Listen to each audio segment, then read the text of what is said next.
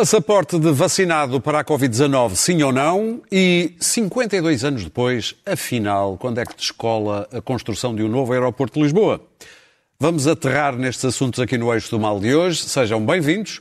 O debate é, como sempre, feito por. eh, Felizmente já temos ligação com a Clara Ferreira Alves em casa. Boa noite, Clara. Oi. E aqui também em estúdio Luís Pedro Nunes, de um lado da mesa, a Câmara nele, Daniel Oliveira à minha direita É e ainda claro. mais à direita Pedro Marques Lopes, mas Claro. só Acho geograficamente. disseram isto. À direita, Daniel Oliveira e ainda mais à direita, Pedro Marcos Lopes. Ora, aí está. Antes, Sei lá, sublinho coisas. o contraste no que toca a relações institucionais. Se nos Estados Unidos Biden basicamente chamou Neandertal ao governador do Texas por causa disto, all businesses of any type are allowed to open 100%.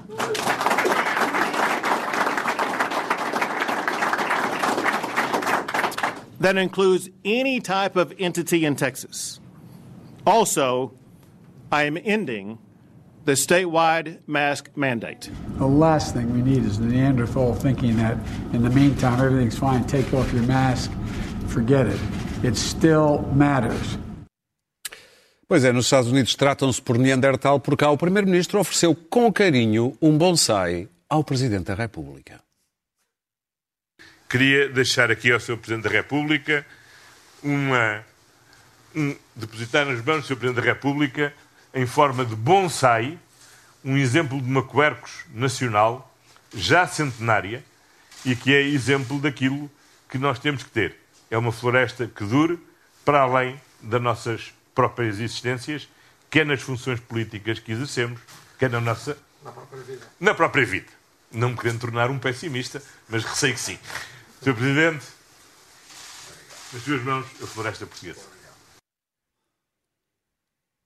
Marcelo ficou assim com uma cara como quem pensa: ufa, cefei-me de uma vaca voadora. Lembram-se? Amor é assim. Ele ameaçou que ia cantar e Ele cantou. disse que ia cantar. Bom, vamos antes à nossa Este ordem país do é dia. tão fofo, não é? à nossa ordem de trabalhos. E começamos pela ideia defendida por vários- vários países europeus da criação de um documento tipo passaporte ou certificado que prove que o seu detentor ou foi vacinado para a Covid-19 ou tem um teste negativo ou já teve a doença e ficou imunizado. Isto para facilitar as viagens. Esta ideia, de qualquer modo, levanta várias questões, nomeadamente éticas e legais. Luís Pedro Nunes, tu tens mais dúvidas ou certezas em relação a este passaporte? Eu ando com certezas variáveis. Não estou um novo conceito. Ando ao longo do dia, vou, vou variando certezas. Ah, eu, quando, eu comecei- quando peguei neste tema, disse: "Epá, isto é um horror, pá, nem pensar numa coisa destas. Isto é, eh, há aqui várias, várias, várias questões. Bom, logo, do- logo de início, na primeira abordagem, isto é um, é um, é um conceito do objeto. Quem tem um passaporte com vacinação entra nos lugares. Aliás, em Israel é- é- está-se a fazer isso. Quem tem o passaporte de vacinação vai ao ginásio, vai ao teatro, circula livremente. Quem não tem passaporte, rebel, bel, bel, não vai lá nenhum. ainda há os palestinianos a seguir. Sim, nem mas vacina, esse- nem esse- passaporte, esses, esses, esses são indocumentati. Não têm, nem têm direito a, a passar o muro. Bom, é, quer dizer, temos aqui uma situação de, de aberração, não é? Mas, hum, e como é que isto se resolve? Isto- que ideia é esta? Que absurdo é este? Bom, apa- aparentemente temos vários níveis. Temos um nível global esta ideia, sempre a um nível de primeiro mundo, como não pode deixar de ser, porque a nível de terceiro mundo o problema é não ter uma vacina sequer, não é? Uma vacinazinha para, para, para a amostra, um restinho, uma sobra. Ah, mas é, é um problema que se está a colocar porque, porque está, estão a criar passaportes, independentemente de estarmos aqui a, a pensar no conceito. Temos ah, lobbies ah, a, puxar por este, por este conceito porque estão em desespero. Temos companhias aéreas que estão a criar voos com passaportes ah, de vacinação, como há quantas, a australiana, a mesma uma neozelandesa. Temos a União Europeia a querer criar um certificado de imunidade digital dentro do espaço europeu para poder abrir as, as- as- as- eh, fronteiras. E temos vários países eh, a, a- a refletir dentro de- de- com, esse, com esse conceito. E temos dentro da própria União Europeia países a antecipar-se. a Grécia, o Chipre, a Dinamarca e a Áustria com conceitos diferentes, porque querem pôr, pôr o turismo a funcionar. Portanto, para além do nossa, da nossa, ah, dos nossos. E temos a União Europeia também a refletir sobre isto. Para além dos nossos próprios ah, pruridos em relação a, este- a esta ideia, estamos a ver um- uma ideia em movimento que não sabemos como é que vamos conseguir parar. Primeira coisa, passaporte de vacinação. Não funciona. Não funciona. Ah, podemos chamar-lhe passaporte de vacinação, mas um passaporte de vacinas tem vários problemas. Um, há vacinas com diversos graus de proteção, quer dizer que uma vacina com 60% de proteção e uma vacina com 90%, portanto, as, as vacinas são diferentes e protegem de forma diferente. Não se consegue provar que quem tem, e não se consegue provar que quem tenha sido vacinado não seja ah, transmissor do vírus. Ah, e, portanto, quem tem vacinas também tem que ser testado antes, antes de entrar de um avião ou antes, antes de viajar. Portanto, este conceito do passaporte de vacinação, é em si um conceito abs- absurdo, é, é apenas uma ideia. Mas, mas, e aqui leva-te mais, mas ah, o tal certificado de imunidade digital não é uma ideia tão má quanto isto neste sentido. Nós, nos próximos tempos, para viajar, vamos ter que fazer testes. Vamos ter que fazer testes. Vamos ter que, para ir eh,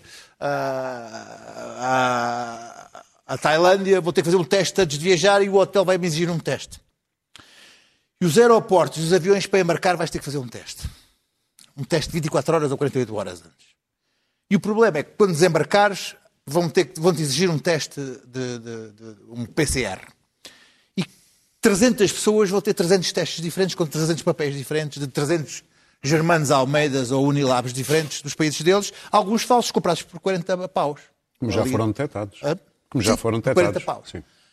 A proposta que a União Europeia, uma, uma das propostas que a União Europeia está a fazer é a criação de uma, de uma, de uma app em que os laboratórios certificados coloquem, e isto é uma coisa diferente do, do, do, do- do passaporte de vac- Não é vacinação. coisa, são- é- é um não, teste. é o tal certificado de vacinação digital que, que engloba três é coisas. vacinação, Uma, é- é uma, teste, é? uma é a, a- a imu- a imunidade serológica, diz que estás imune. A outra seria a vacinação, mas não sei para que é que serve se tu podes transmitir o, o vírus sendo vacinado.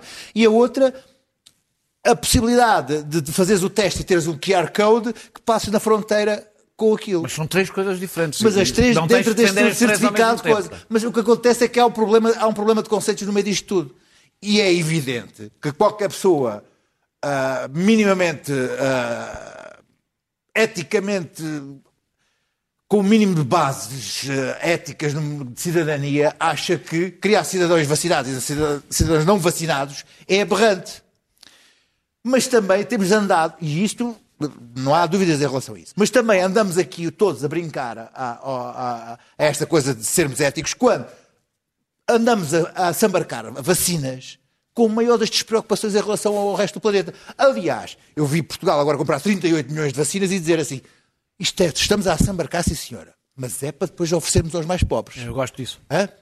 E eu acho, isso, acho um, conceito, um conceito absurdo, porque eu não- mas vamos oferecer quem? É, em Quando vez de- sobra- em nós já temos- nós já acesso, temos- nós nós já temos vacinas para, popula- para vacinar duas vezes a população portuguesa, mas vamos comprar 38 milhões só agora assim de vez em quando. Portanto, esta questão da ética é tudo muito bonito.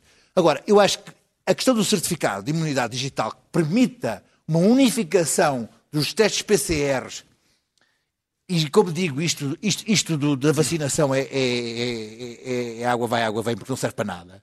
Eu acho que temos que pensar uma coisa dessas. Pedro? Não, pronto, se quiser pomos a vacinação de fora. Pronto, Mas é que é essa a questão. se- se- As outras- Agora, Não, não é, não é é a só. Eu acho que? Luís Pedro. Eu, Portanto, expliquei-me como é que a ética também tem essas coisas. Essa coisa. Eu, isso do assambarcamento das vacinas é o que mais me preocupa neste momento e que mais me deixa horrorizado. Não sei, por exemplo, agora a Europa decidiu proibir a saída de vacinas da, da, da Europa para ir para a Austrália. Quer dizer, isto não achamos. Tudo isso está tá, tá, tá legal, está tá, tá bacana. Pedro, estas alturas são particularmente hum, cruciais para a defesa de determinados valores fundamentais. O que é que eu quero dizer com isto? A- pressão económica que está a ser feita sobre as várias comunidades é de tal maneira brutal que nós tendemos, como também como, como comunidade, a facilitar, a, a tolerar ataques a princípios básicos e fundamentais em função daquilo que achamos que é um, bom, um bem maior. E é nestas alturas que as coisas se põem todas em causa. As intenções que estão por trás do certificado digital de vacinação ou do passaporte de vacinação, eu percebo-as e todos nós as percebemos.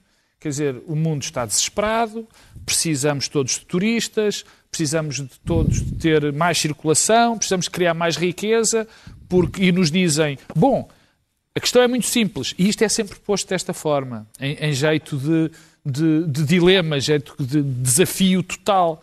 Ou nós abrimos e tentamos ter alguma garantia, ou vamos todos morrer à fome. É sempre posto desta forma, e não foi só, não, não é só nestas questões, é cada vez que há uma crise profunda com o terrorismo. Com o terrorismo é a mesma coisa, com as leis que, contra o terrorismo, quando foi das grandes dificuldades económicas, também se prescindiram direitos fundamentais. E o problema destes direitos fundamentais é que, uma vez perdidos, nunca mais são retomados. Isto é sempre. Porque, como eu estava a dizer, é muito apelativo dizer, bom, vamos fazer aqui um certificado digital, ou vamos deixar só viver, deixar só uh, viajar pessoas com as vacinas, e depois esquecemos que isto colide... Nunca está em causa isso. Oh, Luís não Pedro, está acaba em causa sempre só já quem tem vacina. É quem tem o teste. Eh, Mas quando tu falas de um certificado digital para vacinação, Não, imu... de vacinação, não, de, de, imunidade digital. A partir do momento que tens o certificado tu... de vacinação, dizes tu que é claro, só... Pois o problema é esse. O que acontece é que os aviões isto, vão deixar de entrar pessoas, é, vão deixar de entrar oh, pessoas que não é, estejam com... Mas é com, exata, com... mas é, eu, eu, eu, e, e não é preferir, e não é preferir, obviamente, que eu acho que é 30 mil vezes preferível, digamos assim, e, ou, é, isso não me levanta grandes questões éticas, ser necessário um teste para viajar. Tenho algumas dúvidas, mas prefiro. Agora, não é a mesma coisa. tudo, claro que não é. Qualquer um pode Claro que não é. Qualquer pessoa se pode Tudo o testar. resto é completamente Claro, terrível, mas- porque mas- Essa que é a viola, deixa-me por só dizer exemplo, isto, é por isso que a comparação com o certificado da febre amarela Nem- não é justo, Não, porque não aí é. toda a Não, gente não, se vou, pode... Não, não é É isso justo. que eu vou. aliás, Ok, há- ok. aliás, não é justo pelo seguinte. Mas primeiro, isto cria óbvias discriminações, até por algo que me parece evidente. Há pessoas que não se querem eh, vacinar. Mas aí... Portanto, tu vais. Não é bem aí. É uma escolha, não é não é? bem aí. Claro, mas essa escolha. Oh, oh, oh, É uma escolha. Daniel, é uma escolha, mas tu não, quando escolhes, não podes estar limitado, não podes limitar por teu modo próprio direitos teus fundamentais. Não podes. acaso é fazes, inconstitucional. Não, é como por fazes várias, várias coisas. mas não deves. Portanto, isto é não logo podes depois, viajar para um país africano, depois isto para gera... determinados países africanos não, sem ter mas é vacina ao da febre contrário. Mas é ao Não contrário. Por exemplo, há outro problema que são a questão que o Luís Pedro já levantou, que é evidente. Quer dizer, e os outros países não têm nenhuma vacina? Quer dizer, o que é que vai acontecer com todos aqueles países que não estão a ser vacinados? Portanto, as pessoas não vão poder vir para aqui. Vamos criar uma espécie de uma bolha, mais uma vez. Quer dizer, tudo isto é altamente discriminatório. Tudo isto é altamente. hum, cria uma desigualdade, e isto é um brutal criador de desigualdades também, para terminar. É um brutal criador de desigualdades. Não daquelas fáticas, das pessoas que querem ou não querem ser vacinadas, mas também dos outros países muito mais pobres, que ainda mais pobres vão ficar em função de, de uma, de uma limitação. Como é que os vacinados podem contaminar? Isso é uma coisa que é absurda. Não, eu eu já não falo, eu- eu- isso deixei, de- deixei o Luís Pedro, quer dizer, porque nós também não sabemos qual é o efeito, ainda não sabemos. Muito bem. Quer dizer, mas o vital desta conversa é, é sempre nestas alturas. Sempre nestas alturas. Clara, qual é a tua opinião? Prós e contras do, do certificado? Bom, Eu acho que é inevitável, porque a pressão da- das, das companhias aéreas e dos países que dependem do turismo, que são muitos, hum, inevitavelmente nos, nos vai conduzir para isso. Uh, Estão a ouvir? Estamos a ouvir-te. as imagens. Exatamente. Temos uma fotografia tua e a ouvir-te. Mas estás a falar muito bem. Mas estás a falar bem. Mas continua enquanto te ouvirmos. Bom, eh, eu acho que é inevitável. Agora, relativamente à União Europeia, há uma relativa pressa. A União Europeia cometeu um erro em larga escala com as vacinas. O fiasco é absurdo, é absoluto e- e- e- e está aos olhos de toda a gente. E, ainda vai haver eh, muita, muita consequência política, sobretudo na Alemanha, por causa deste fiasco. Portanto, a- a- por cima deste fiasco, partir novamente com uma ideia em grande escala de um passaporte para a circulação no mundo e no território europeu parece-me não só uma medida, uma medida extraordinariamente agressiva, como impossível de pôr em prática em tempo útil. Este passaporte faria sentido se houvesse vacinas suficientes. Aliás, tudo faria sentido se houvesse vacinas suficientes. Ora, o que nós sabemos é que a União Europeia não tem vacinas. A medida extrema e louca de cancelar a exportação de vacinas para a Austrália, depois de vir dizer que o nacionalismo uh, das vacinas é condenável, mostra até que ponto a União Europeia mais uma vez enlouqueceu. Temos aqui os mesmos erros da dívida soberana, mas extrapolados e, e, e uh, elevados a uma potência muito, muito maior. e sobre isto provavelmente teremos que falar, porque isto provavelmente só dá um programa. Mas relativamente ao, ao, passaporte, quem é que iria agora viajar com o dito passaporte este ano, se a medida fosse aprovada? Portanto, deixava de fora as famílias com crianças, os jovens, oh, a maioria... Clara, eu vou ter que te interromper, eh, peço-te desculpa, mas isto assim está impraticável. Nós vamos tentar ligar outra vez e já voltamos aí, ok? Ok, até já. Avançamos, Daniel, uh, com a tua intervenção. Sim, eu, eu à partida não tenho nenhum problema com o certificado de vacinação. Aliás, foi dado o exemplo aqui da febre amarela. De, de... de, vacinação. Foi dado o exemplo da febre amarela. Há um certificado internacional de vacinação, existe, há e há países, países só entras... não podes ir sem ter Sim. a vacina da febre, da febre amarela. Eh, eu até porque eu acho que a imunidade de grupo exige a participação de todos e a liberdade individual tem alguns limites, e um dos limites é não pôr em perigo a saúde pública, a saúde das outras pessoas. Portanto, eu não tenho um problema de princípio. Agora, há aqui uma, uma, uma limitação e não é prática, é de princípio, ela própria. Tu só podes libertar, limitar a liberdade de movimentos, tendo em conta isto, se houver vacinas para todos. Claro, isso... Ou seja, se pessoas, eu já nem sequer estou a pôr aqui em causa de, de ser inútil. Como princípio, isto só pode existir se a vacina estiver universalmente garantida. Portanto, se for uma escolha, eu decido que não me vacino e não vou àquele país, coisa que já, já Ainda acontece. mais quando, quando os Emirados Árabes Unidos estão a vender tu, vacinas a ricos. Há países para os quais tu não podes ir, há países para os quais tu não podes ir sem determinado tipo de vacinas e isso existe. E a gente quando não, os Emirados estão a vender vacinas a ricos, Há então... muitos anos sempre. Uh, porque aqui o que estamos a fazer é uma segregação de grupo, que é pessoas ou que não estão no grupo de risco, ou que estão em países onde não há vacinas, ou, ou porque não podem ser vacinadas, que há casos de pessoas que não podem ser vacinadas, não podem viajar. É, o que a mim me assusta, e a Clara acho que ia por esse sentido, espero não lhe roubar a intervenção, é, é que a mesma Comissão Europeia, que é incapaz de usar a declaração de Doha, que, que, estamos a falar de uma lei internacional da Organização Mundial de Comércio, que permite levantar, ou pelo menos ameaçar levantar, as patentes. É, não é nada de radical. Foi feito inúmeras vezes já neste século. Só os Estados Unidos, espero não me estar a enganar, fizeram quatro vezes nos últimos 20 anos, uma delas com, com o Tamiflu por causa da gripe das aves. É um, é um ato comum em nome da saúde pública. Esta mesma Comissão Europeia, que não consegue tomar esta medida, é, é, está disponível para avançar para a libertação de liberdades individuais fundamentais e, e isto que nos diz é que Bruxelas dá mais importante à, à propriedade, ainda por cima à propriedade com dinheiros públicos, que é o caso desta. Eh, ela é tão sagrada que, ao arrepio dos acordos internacionais de comércio, põe isso acima da saúde pública. Eh, eh, para não tocar neste direito sagrado de propriedade, está disposta a abrir alçapões, que eu acho que são alçapões morais e jurídicos, ah, é, é, é, sobretudo porque a vacina não, está, não, está, não existe para todos. E isto é só o início. Quando nós pensamos que os pobres só terão, os países pobres só terão vacinas em 2024, é muito difícil, é muito fácil perceber o que é que vai acontecer. A Europa vai se fechar em si própria nos próximos anos. É um maná para a extrema-direita. Junta-se refugiados, imigração e agora infecta. Ai, não comeces tu também qualquer... Não comeces não, com o é... mantra do costume. Não, não, mas isto é isto é, isto é, é Mas nem isso depois vem e o chega. Não, não, não, não. Aqui é no sentido exatamente oposto. É, é, é toda a argumentação que a extrema-direita precisa. É que além de. São, e isto resulta de uma escolha, da escolha que se fez sobre a forma de uh, chegar a esta vacina e que não tem a ver com o facto de podias ter todo, toda a gente a trabalhar para ela. A forma como chegaste a esta vacina levou-nos aqui. Uh, e isto prova, eu vou terminar, uma questão política mais geral que o mundo, a política, não se separa entre pessoas que estão mais abertas e mais fechadas à globalização.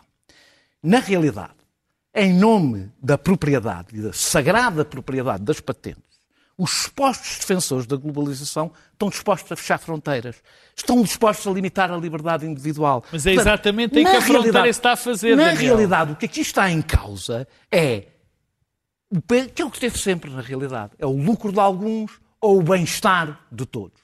E na realidade, nós não temos vacinas em muito maior quantidade por uma escolha. Não é por uma inevitabilidade. Muito e, portanto, vamos por estes atalhos, que é fechar fronteiras, que é, que é criar passaportes, porque não queremos tocar no lucro de meia dúzia de empresas. Clara, agora esperemos que sem cortes. novamente de Marte, cá estou eu, um, o Elon Musk ao meu lado. Uh, voltando àquilo que eu estava a dizer, se conseguir retomar, um, quem é que viajaria? Portanto, os jovens não podem viajar, são os últimos da fila, as crianças que estão ainda depois dos jovens, as famílias com crianças, e portanto teríamos, neste ano de 21, Uh, praticamente as populações ativas dos países, dos grandes e dos pequenos, visto que os, dos grandes escorre para os pequenos, e é isso que vai suceder com Portugal, quando, quando a guerra das vacinas afinar, que ainda não chegou lá, um, e portanto teríamos que uh, uma parte ínfima de trabalhadores da saúde, as pessoas mais velhas, um, as pessoas de meia idade que já tivessem patologias e que tivessem sido vacinadas. Ora, isto não faz sentido nenhum. Eu não digo que, eh, independentemente do que acontecer com, com, as vacinas e as farmacêuticas, que não se tenha que avançar para, uma, para um, um boletim de vacinas, como dizia antigamente, em que antes tínhamos que viajar com determinadas vacinas para determinados países, ainda temos febre amarela quando se vai uh, uh, para a África, do mesmo modo que tomamos uh, medicamentos contra a malária quando vamos a países com malária. Muito bem. Agora, até chegarmos a um passaporte de vacinas, é muito diferente ter um certificado em que diz, bom, esta pessoa foi vacinada ou fez testes ou apanhou Covid, por causa imuno. Acontece que as variantes, neste momento, estragaram esse jogo todo. A variante brasileira, que já está agora a começar, aqui parece que ninguém está preocupado com a variante brasileira, porque nós não temos contactos com o Brasil, mas nos Estados Unidos e no Reino Unido a variante brasileira está a causar estremeções. Ainda por cima, é um cientista português que tem estado a investigar, o Nuno Faria. Eu não sabia ao princípio se ele era ou não português. Não, é português. Está no Imperial College em Londres, é uma autoridade sobre, sobre esta variante. Os portugueses não querem saber da variante de. Ora, esta variante está a atacar pessoas que já apanharam Covid. Portanto, o que nos diz é que provavelmente vai infectar pessoas que já têm uma vacina. O que torna isto tudo muito complexo. Uh, há muitas vacinas Cuba vai ter agora uma vacina. Cuba. Uh, aparentemente, nós só conseguimos usar as vacinas ocidentais na Europa, não é? A Pfizer e a, a Moderna. A Moderna, aliás, não veio para Portugal, não sei porquê, era suposto ter vindo. Até porque tiveram uh, uma participação já veio. Os meus, pai, os meus pais foram vacinados com a Moderna. Os teus pais foram vacinados. vacinados. Pronto. Já cá faltava este debate sobre Não, ele foi- vacinado. ele foi- foram vacinados em Lisboa, não foi? Bem, Então foram então vacinados. foram vacinados. Deixa eu ver a Clara. Com todo o respeito pelos teus pais, deixa-me acabar o meu pensamento, porque eu já fui interrompido tantas vezes aqui pela tecnologia. Um, as vacinas são diferentes e não sabemos o grau de transmissibilidade em função de cada vacina, se a pessoa tiver Covid e, e- e puder transmitir o Covid a outra pessoa. Há muita coisa que não sabemos. A montanha daquilo que não sabemos ainda não foi escalada. E, de facto, o que, eu- o que eu- o que me faz um bocado de impressão são duas coisas. Primeiro, nós não sabemos como é que está a ser tratado o Covid, nem que tipo de medicamentos é que estamos a dar para pessoas no grau primário da infecção, se há ou não. Há mitos, há a cham- a famosa ivermectina que dão no Brasil, muita gente acha milagrosa, e há outros eh, antivíricos e, e- e outros tipos de medicamentos, eh, anti-inflamatórios, etc. Mas ao certo, ao certo, o que é que funciona? Não está a, fazer feito, não está a ser feita muita pesquisa nessa área e é importante pessoas já doentes, como é que elas podem e devem ser tratadas para não morrerem e para não terem doença grave nem terem o chamado long Covid. Em segundo lugar, não percebo a relação com as farmacêuticas. Não entendo, há qualquer coisa de muito estranho que se está a passar, não só na relação doentia e absolutamente sinistra com as farmacêuticas ocidentais, porque todos os dias há uma opinião nova, Sputnik, não queremos a Sputnik, afinal vamos ver a Sputnik, vamos aprovar a Sputnik. Aquilo que a Europa fez, e eu tenho uma especial crítica, eu fui uma europeísta convicta estes anos todos, mas sinceramente, hum, neste momento o meu europeísmo está, está a ficar frágil. Porque não é possível aturar tanta incompetência, nem tanto erro, nem, nem sempre a mania de atirar dinheiro para cima do erro. Como é que é possível ter assassinado a vacina da AstraZeneca? E foi isso que a França, foi o senhor Macron, veio dizer que a vacina era ineficaz. Os líderes alemães vieram dizer que a vacina era ineficaz e agora aprovarem a vacina para mais de 65 anos, porque há milhões de vacinas da AstraZeneca que, se vão estragar em depósitos frigoríficos e que, claro, veio, veio, veio a, a, sempre aquela um, da caridade ocidental para com o mundo subdesenvolvido, vamos oferecer aos pobres, do mesmo modo que Portugal vai oferecer aos nossos irmãos em África, os nossos irmãozinhos em África, as vacinas que comprámos a mais. E vou terminar Para concluir, com... Clara. Nós não comprámos coisa nenhuma. O que é isso de comprar? Nós encomendámos. É uma coisa diferente. Quem comprou foi a União Europeia. Muito bem. Há aqui uma confusão que é, eh, primeiro, passaporte com certificado, que eu acho que é a mesma coisa, e segundo, ter o passaporte de vacinação não quer dizer que não se possa viajar com os testes. Eu tive, fiz a experiência agora de tentar marcar eh, umas viagens eh, com um preço muito jeitoso para final de agosto a 17 horas daqui. E o que, o que me pediam era um teste PCR para viajar no avião e um teste o mesmo teste para chegar ao, ao hotel. E garantiu-me o hotel que me fazia um teste para poder regressar, porque senão não podia entrar no avião. Portanto, Uh, não, isto é, é sem. sem... É a mesma coisa, não é a mesma coisa que a vacina. O que eu estou a dizer é que o facto de, de, da vacina é complementar ao teste PCR. Não há, há aqui Diz tu agora. Meus caros, vamos avançar. Não há, porque a vacina não, não, não Meus prova. caros, vamos avançar, senão ficamos com pouco tempo. Ah, meu Diz, Deus, Clara? Uh, queria só dizer uma coisa. Outro, outro um, grande ponto de interrogação são os seguros de saúde que muitos países não todos a 17 horas de, de, viagem, vão exigir e já começaram a exigir. Ora, a maioria dos seguros, pelo menos em Portugal, não cobrem a doença Covid. Como é que isto está a ser tratado? Ninguém sabe. Outro mistério. Muito bem. Vamos agora a uma ronda um pouquinho mais rápida sobre o novo aeroporto que há 52 anos anda a ser estudado em Portugal.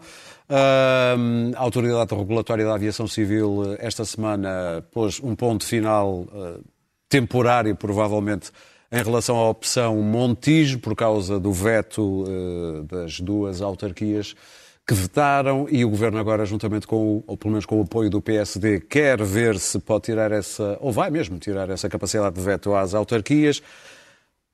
Pedro Marques Lopes, isto são tantas perguntas numa só. Começa não. logo por isto. É, vale, Pode-se e deve, sem democracia, mudar assim as leis quando Ainda há bem jeito? que me perguntas isso, que é para eu deixar para o fim. Deixas para o fim. Exatamente. Não, eu, eu, eu, eu tenho sempre a tendência, quer dizer, acho que nós há um vício nacional, que eu chamo nacional porque este é o único país que eu conheço relativamente bem, de eh, fazer um bullying terrível aos políticos. Os políticos são todos iguais, são incapazes, é incompetentes. Acho que parece é que sim. Cheiro. Não, é só cá. Parece-me que sim. Parece-me que sim. E, e, e, muitas das vezes fazemos essas acusações por, por questões de lana caprina, quer dizer, muitas vezes injustamente, muitas vezes por questões, lá está, de lana caprina, outras vezes justamente. Ora bem, e se há uma crítica que tem de ser feito a todo um sistema por inteiro, ao sistema por inteiro, tem a ver com a história do aeroporto. Como tu disseste, e bem, em 1969 chegou-se à conclusão de que era preciso um aeroporto novo para a zona de Lisboa. Entretanto... Mesmo, mesmo ali ao lado. Sim. Mesmo ali ao lado, por acaso. Voltou entretanto, entretanto uh, passaram 52 anos, ou 51, calma. Uh, as, uh, o próprio país modificou-se e nós continuamos a ter sistematicamente, X em X tempo, um estudo novo que nos diz que aquele sítio não, aquele é que deve ser, acolá é que deve ser. Eu, na minha qualidade de grande especialista em aeroportos. Agora, tira o fato de epidemiologista. Agora, tira epidemiologista, ponho de, de, engenheiro de ambiente, depois de engenheiro de, de aeroforensics e tal. E não faço a mínima ideia qual é o sítio que está certo, o sítio onde deve ser. Não sei se é no aeroporto de Jamé, Saudações Mário Lino. Não sei se é na OTA, não sei se é no Montijo high cost ou Montijo low cost. Não faço ideia nenhuma. O que sei Como diz o povo, é que isto, sim, o que, exatamente. o que eu sei é que isto é uma brincadeira completa. Isto é um insulto a toda a comunidade, o que se anda a passar com o aeroporto. Quer dizer, a incapacidade. Anda-se a gast- Andam-se a gastar, agora sim, vou dar uma de, de. Enfim, vou dizer a profissão. E dizer isto andam a roubar-nos sistematicamente, com milhares de estudos, e o que nós precisamos é de decisões claras e concretas em relação a isto. Quer dizer, nós não podemos. A história, até a história do aeroporto já passou de se ter de tirar o aeroporto. Nós, claro que ninguém. Bem, parece que há umas pessoas. Acha normal. Nós vivemos numa cidade e num país, primeiro num país que precisa do turismo e que vai voltar a precisar calma, e vai voltar, e ele vai voltar o turismo. Nós não podemos ter uma cidade, por exemplo, que depende muito do turismo, aterram aviões de 5 em 5 minutos por cima das nossas casas. Mas isto já sabemos desde 1969, valha-me Deus. Agora, acontece... 1969 aterravam de 5 a 5 Não, horas. eram 5 Não em era 5 cinco a horas e não era no meio, que era lá para a Portela. Para a tua pergunta, eu acho que é evidente, acho que ninguém duvida, que qualquer eh, in- projeto de interesse nacional não pode ser bloqueado por uma autarquia, pode ser Há bloqueado muita gente que acha isso normal. não, ah, pode ser bloqueado por uma agência de ambiente, por questões de ambiente, pode ser por outra agência, por critérios científicos de interesse público geral, mas não por uma autarquia. Isso parece-me claro. Acho, Sim. acho eu que é claro. Outra coisa, e aí já se está a tocar em princípios fundamentais, é nós mudarmos as leis na altura à medida de um determinado interesse. Isso é que não pode acontecer. Porque isso é, isso é uma fraude de, isso é uma fraude mesmo ao sistema. Portanto, sim, vamos fazer isto provavelmente mais tarde. Sim, aquelas duas autarquias, se calhar, neste momento, ainda têm direito a vetar, mas temos que repensar este assunto. Agora, é pá, decidam-se. Eu, eu, eu não é ter muitas dúvidas. Eu adiro às pessoas que sabem alguma coisa deste assunto. Sim. Às dúvidas de algumas Eu não pessoas. tenho dúvida, não sei. Não, também, mas adiro pelos argumentos que ouço, não são, ou seja, estou a pedir emprestado, eh, que têm dúvidas sobre o Montijo, so- sobretudo ambientais em relação à, à população, e temo que o critério seja a, Vi- a- a Vinci não estar disponível para pagar mais. Vanci. A Vanci, é isso. A Vanci, é isso. Peço. Vini Vinci. É, é, a Vanci, exatamente. A Vanci não está disposta a pagar mais, o que é, é preciso lembrar que são eles que pagam e esteve no processo de privatização e já tiveram muito lucro com a privatização e há aqui uma parte que tem que pagar. Espero que não seja essa a razão do low cost.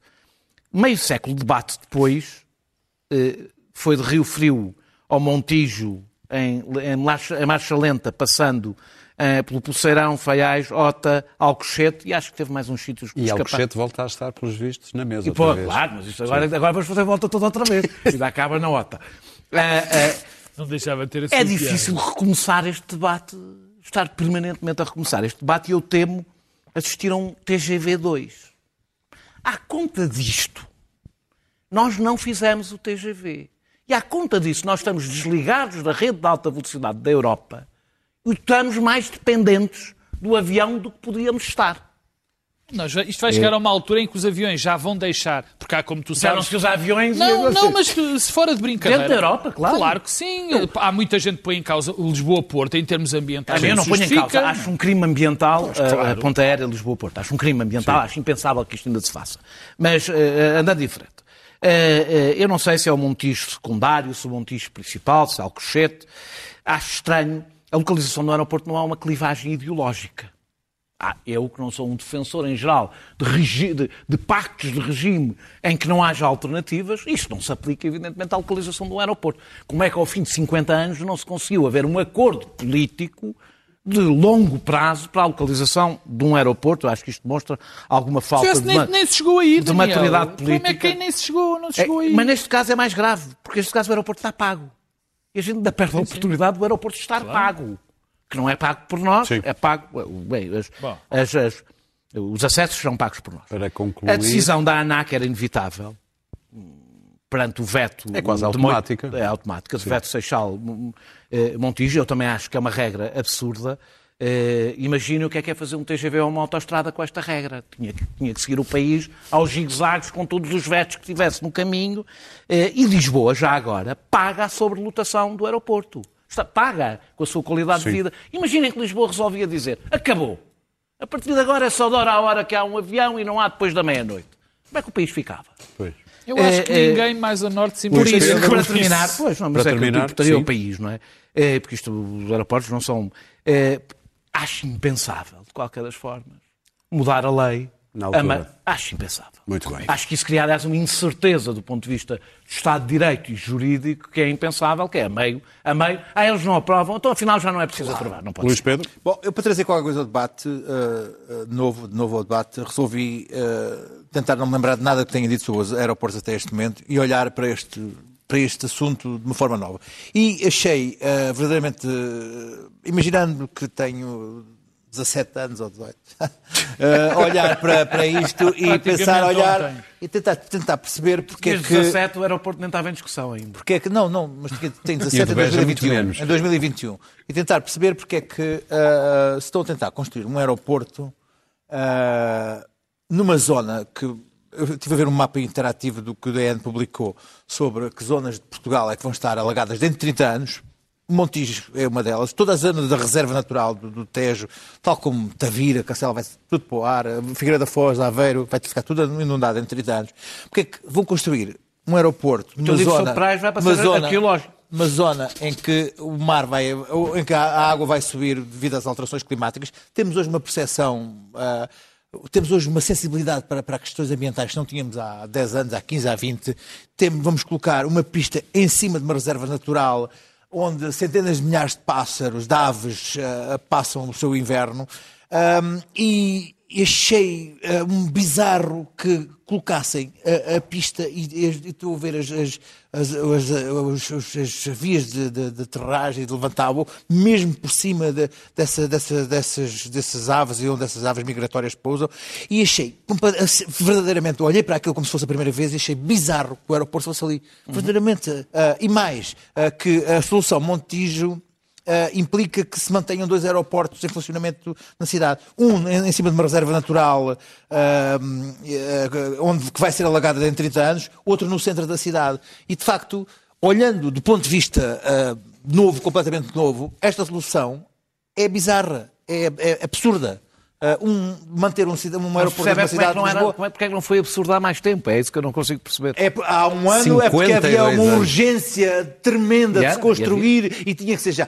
Hoje nenhum avião está no ar, mas pronto, ah, ah, olhando agora do, do ponto de vista, olhando- vamos deixar uma obra da segunda metade, do, a grande obra pública da segunda metade do século, da, da segunda década do século XXI para ah, os nossos filhos e netos, é em cima de uma reserva natural e zona vai ser alugada. É mais cara para o Estado. É só... Vai ser mais caro gostar. Olha, pelo menos não era, não era, não era inundada. Mas, Para terminar. mas, enfim, ah, percebes que há aqui qualquer coisa de bizarro nisto. Sim, acabamos com hidroaviões, na realidade.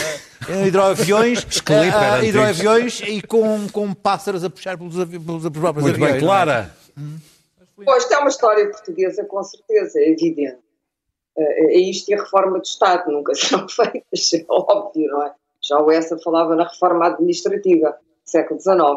Não, o aeroporto de Montijo nunca fez sentido nenhum, nem ambiental, nem por razões de segurança, nem por razões de, é como diz Luís Pedro, por, por razões de ser o hub, porque aquilo que estava a pensar era manter dois aeroportos, um no centro da cidade e o outro quase no centro da cidade, afetando também as populações locais, ah, num sítio que provavelmente estará inundado ainda antes dos 30 anos, dado, dado o ritmo das alterações climáticas, e com ah, imensos problemas ambientais que não são só o, de- o das aves.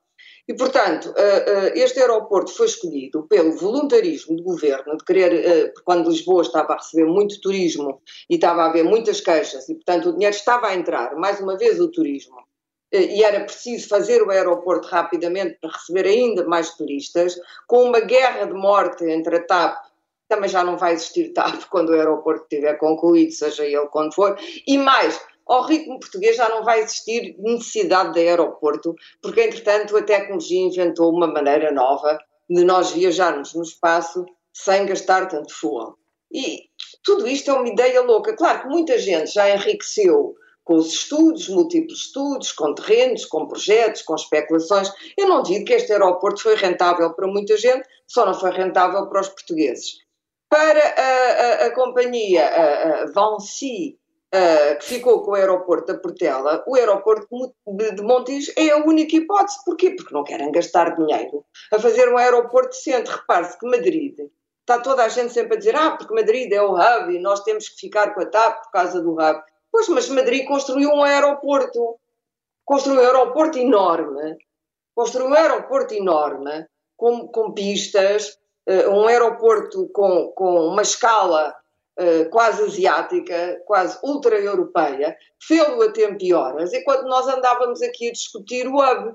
O Montijo não vai ser hub, o Montijo, segundo o que estava a, a imaginar, era para as low cost, não é? Para despejar turistas do outro lado, low cost, e para deixar a TAP, na, e a TAP e as companhias mais importantes aqui na, na Portela. E depois como é que se traz essa gente da outra banda? Ah, a terceira ponte. Vocês lembram-se todos da terceira ponte também, não? É porque há tantos... Tem que se fazer. Tem que se fazer. Tudo o que é um projeto que transcenda a nossa pequenez, a nossa mesquinhez e a nossa corrupção, é um projeto que nunca consegue ser executado nem a tempo e horas, e muito menos dentro de um prazo decente ou razoável. Nós simplesmente somos incapazes, mesmo com fundos europeus a chegarem, mesmo com os fundos que vieram durante estes anos todos, nós somos incapazes de planear. Somos incapazes de planear e executar. E era bom que percebêssemos isto de uma vez por todas, porque toda a nossa história, até o fim do Império é essa história, o fim do Império conta essa história exemplarmente o corpo do império era muito grande e Portugal é um retângulo onde não há pensamento. Há muito pouco pensamento aqui, há muito pouca massa crítica e há, como é um país pobre e pequeno, há muita ganância. E a ganância e os interesses dos lobbies e dos privados que andam à volta do Estado por causa do aeroporto têm-se sobreposto, a verdade é esta, ao grande interesse público. E claro que o Costa, com o seu consulado, de repente pensou: este aeroporto vai ser o meu aeroporto, é o aeroporto que eu vou construir, vai lá ter uma plaquinha, que em Portugal há sempre placas, não sei se já repararam. Vocês nunca viram em nenhum outro país da Europa a placa a dizer: o senhor doutor Junqueira das Neves uh, Amélio veio, esteve aqui no dia tal, tem o, o arquiteto ou o construtor e depois tem o autarca, a pequena entidade local não é? Nós parecemos saídos de um conto do Borges sobre burocracia, não é? A, pequena potestade local põe lá o seu altíssimo nome. O senhor Amélio, o doutor Amélio, é o doutor. O doutor Amélio esteve aqui no dia tal e inaugurou. Ninguém sabe quem é o desgraçado. Mas não interessa, tem lá uma placa. Mas não é que o Costa ia ter uma placa. A minha cadela tem o nome do Pedro Santana Lopes. E o Pedro... Palácio da Justiça de Energia Sócrates não dei do Pedro Nuno Santos. Quer dizer, o Pedro Nuno Santos, doutor Pedro Nuno Santos e doutor António Costa inauguraram o aeroporto de Montijo, mataram as aves todas, isto não é para durar, é só um, vamos, vamos ali e já, e já voltamos. Muito bem, logo, Clara. Depois ficamos a pensar em construir, claro, o terceiro aeroporto, exatamente como a terceira ponte. Muito bem, vamos avançar. Felizmente hoje chegamos com algum tempo para as notas, o que é bom, não é preciso andar a correr. Luís Pedro Nunes, tu querias falar do 4 de março? 4 de março é hoje, é hoje que, o, que o engenheiro Donald Trump uh, toma posse. É verdade. Uh, segundo segundo uh, vi nas notícias, uh, Donald Trump vai ser o 19 presidente dos Estados Unidos a tomar posse hoje, 4 de março. Tanto assim é que a sessão do, do Congresso teve que ser suspensa porque ameaças? havia ameaças concretas de um novo de uma nova invasão de, daqueles rapazes de, que se viram que se viram há, há uns tempos. Eu, eu, acho interessante, porque eu, quando, quando o Trump perdeu, eu disse que, que ele ia andar por aí e dizer: Ah, não, não, está feito, está arrumado. Depois, há, há tempos, falei aqui como é que ele tinha um partido republicano na mão recebi uma série de mensagens a dizer que eu era um perfeito inútil a, a, a analisar a política americana, quando, como se viu este fim de semana, na, na conferência uh, dos republicanos, uh, Donald Trump tem um partido na mão, mas de uma forma uh, de culto total e absoluto. Quem fez discursos contra Trump logo a seguir àquela, àquela tomada no Congresso já foi pedir perdão a Trump até a embaixadora Nikki Haley, que tinha, fez um, um, texto na Politico a dizer mal do Trump e que tinha acabado e que tinha, o, o caminho tínhamos andado atrás dele. Já tentou ir a Mar-a-Lago pedir desculpas ao Trump e o Trump não a aceitou. Porquê? Porque ninguém tem futuro no Partido Republicano neste momento sem a benção do Trump Muito e anda bem. tudo atrás do Trump. E isto é perfeitamente arrepiante, tempo, nomeadamente ah, as teorias da conspiração e neste momento haver congressistas e senadores que andam a dizer que quem andou a, fazer a tomada do, do- do- Congresso e do Capitólio foram antifas mascarados de trumpistas. É uma teoria que já não é uma nova. coisa perfeitamente ah, louca e vai correr tudo bem. Pedro Marcos Lopes, queres falar de pessoas que estão a ser acusadas de ajudar imigrantes ilegais? Eu queria falar especificamente de um, Do Miguel Duarte. de um homem que, que eu sou um grande admirador, não o conheço, que já foi entrevistado aqui no podcast do Daniel Oliveira, chama-se Miguel Duarte. O Miguel Duarte é um ativista que, com os Médicos Sem Fronteiras e os Save the Children, andavam num barco a salvar eh, imigrantes ilegais que, enfim, estariam, morreriam se não fosse essa agente, essa, essa ajuda de gente como o Miguel Duarte e de mais nove companheiros do Miguel Duarte que foram acusados pela Itália de ajuda à imigração ilegal, algo que no Código Penal italiano dá uma pena até 20 anos. Miguel Duarte e mais cinco foram não acusados. Portanto, estavam indiciados e foram não acusados. Por incrível que pareça, ainda há quatro. E esses quatro foram acusados. E podem ter uma pena de 20 anos na cadeia Serem seres humanos. por serem gente de bem E salvarem por seres humanos. salvarem seres humanos. E eu queria, e para terminar, dizer que eh, a criminalização que o governo italiano fez e que a União Europeia, reforço, e que a União Europeia benzeu, está a ser responsável por eh, várias. Por, eles calculam mais de 10 pessoas morrem por semana nos mares por causa desta lei iníqua.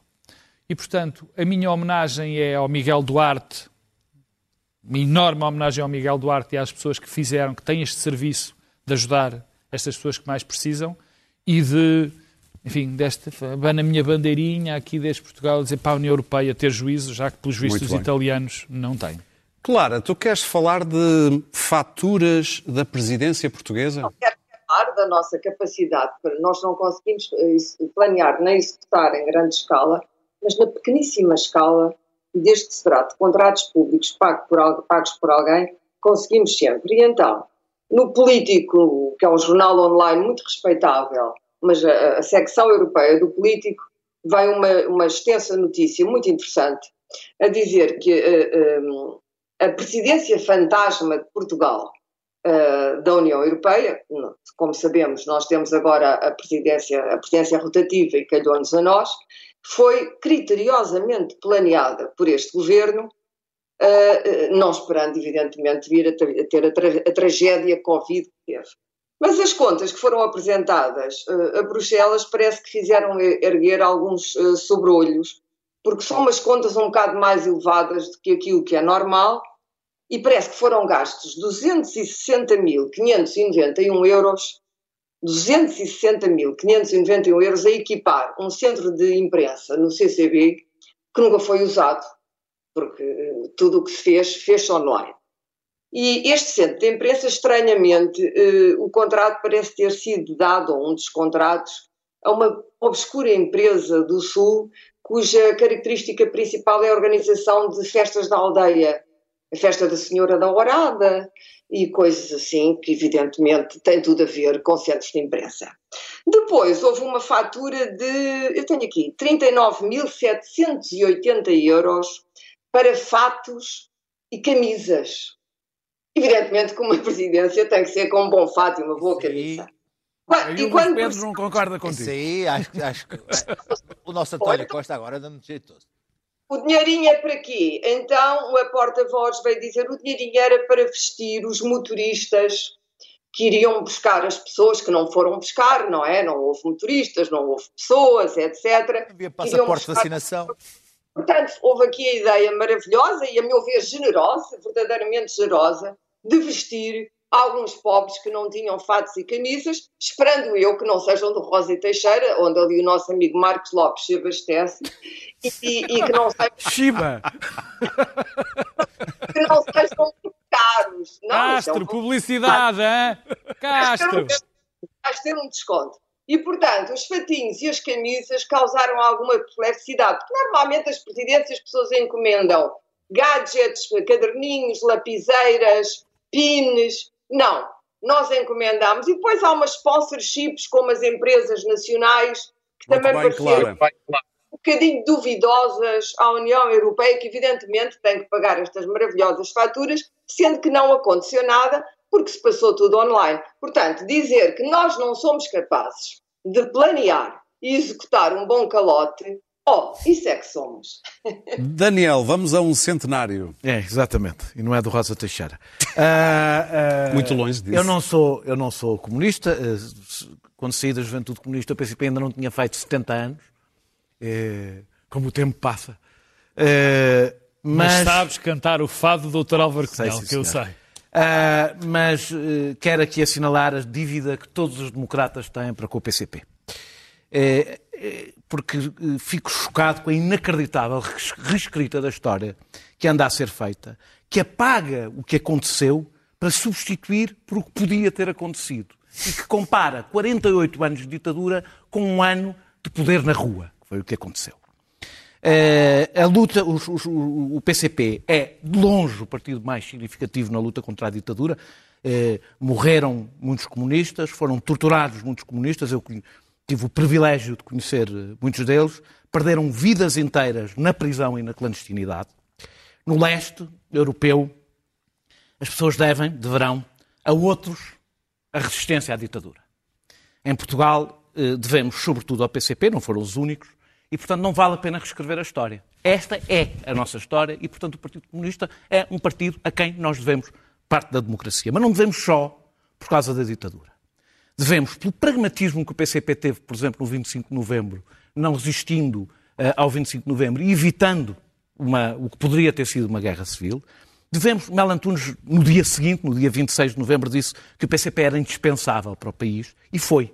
Foi no poder autárquico, onde ajudou a mudar este país no trabalho concreto, foi na defesa do Estado de Direito, quando eu vejo comparações com partidos de extrema-direita. O PCP teve, durante a democracia constitucional, sempre do lado da, da defesa do Estado de Direito e foi nas lutas sociais, porque a democracia também precisa disso. E, portanto, eu quero transmitir aqui os meus parabéns e o meu agradecimento ao Partido Comunista Português. E a propósito deste centenário, uma cápsula do tempo. Clara Ferreira Alves, fica atenta. Eu fui a 1997. Obrigado à RTP, mas a gente pagou a RTP para ter isto. Já vá ver. 1997, o programa Falatório, a Clara Ferreira Alves entrevistava Álvaro Cunhal. Uma entrevista muito mais sobre arte e tudo à volta do que propriamente ideologia, mas a ideologia estava lá metida. Aliás, na altura, Álvaro Cunhal tinha acabado de editar um tratado de estética com o título A Arte, o Artista e a Sociedade e tinha dito na entrevista qualquer coisa como arte é liberdade. E a Clara não perdoou. Mas há pouco falou em democrati- democratização da cultura ah, Sim, sem na, dúvida, na sem Rússia. dúvida, em Muito bem. No aspectos. tempo de Stalin, o homem que inventou a famosa frase dos Olha, engenheiros tive- de almas. eu tive- Os escritores são engenheiros eu- de almas. Eh, Isso, a frase não é dele só. Hum. Mas no que respeita a isso, eu estive na União Soviética nessa altura, no tempo de Stalin. Portanto, eu sou já muito antigo e estive precisamente nessa altura na União Soviética. E concordava havia- pontualmente com dá-me tudo licença? Dá-me licença. E se havia aspectos, se havia aspectos, como por exemplo, e é referido nesse trabalho, do Teatro Meyerhold, que ainda estava aberto nessa altura, o Teatro Meyerhold, na Rua Gorky, e que depois foi encerrado, já de- deu de atestado, isto é, em 1935, não é? portanto, uh, foi fechado. Ao mesmo tempo, havia o Metro de Moscovo, que era, pela primeira vez no mundo, procurava-se que o povo tivesse acesso, na sua vida corrente, eh, digamos, a um ambiente em que a arte estava presente. E, portanto, é o primeiro me- metropolitano, hoje em Lisboa está-se a procurar fazer o mesmo, em que o povo tem o direito à arte e à, e à cultura no próprio... A arte e a cultura autorizadas pelo regime. Mas autorizadas sem aqui assim haver... Aqui também é autorizado pelo regime. Aliás, e lá havia a eh, liberdade do artista... Também, em algumas páginas do seu tratado, do seu, do seu livro, diz, eh, pronuncia-se eh, contra todas as perseguições feitas à Exatamente, criação exatamente. artística por regimes autoritários. Todos eles, todos eles. De onde exclui eh, o regime stalinista como um regime autoritário. Não, não e não. Está explicitamente aí escrito nesse livro que acabado de citar, está explicitamente escrito que qualquer regime, seja ele qual for, não é, que procura submeter o artista a imposições do poder político é contrário, enfim, ao valor eh, eh, artístico das obras, é impeditivo da criatividade artística. É condenado Mas, explicitamente. o- mas o humanista, o humanista Álvaro Cunhal, que surge de vez em o quando. nas- humanista Álvaro Cunhal é o comunista Álvaro Cunhal. Não Não, não, porque é o mesmo. não- longe de mim. Outra vez, isto é um... Clara, dois segundinhos para comentar. O Cunhal era muito difícil de entrevistar porque se furtava. Ah, mas eu tinha uma boa relação com ele, desde. eh, eu gostava do velho Cunhal e tinha muita admiração por ele, desde que ele não mandasse. Portanto, estive sempre do lado do Mário Soares. Do lado e ao lado e com o Mário Soares. Mas, tirando isso, portanto, desde que o Cunhal não mandasse, o Cunhal era um cérebro e era eh, conseguia ser um homem encantador e era uma, foi uma das pessoas mais inteligentes que conheci na minha vida e com quem tive o privilégio hoje histórico de ter conversado longamente. Muito bem. Saudades, saudades políticos desta dimensão. Muito bem, e nós voltamos na próxima quinta-feira para mais um Este Mal. Até lá.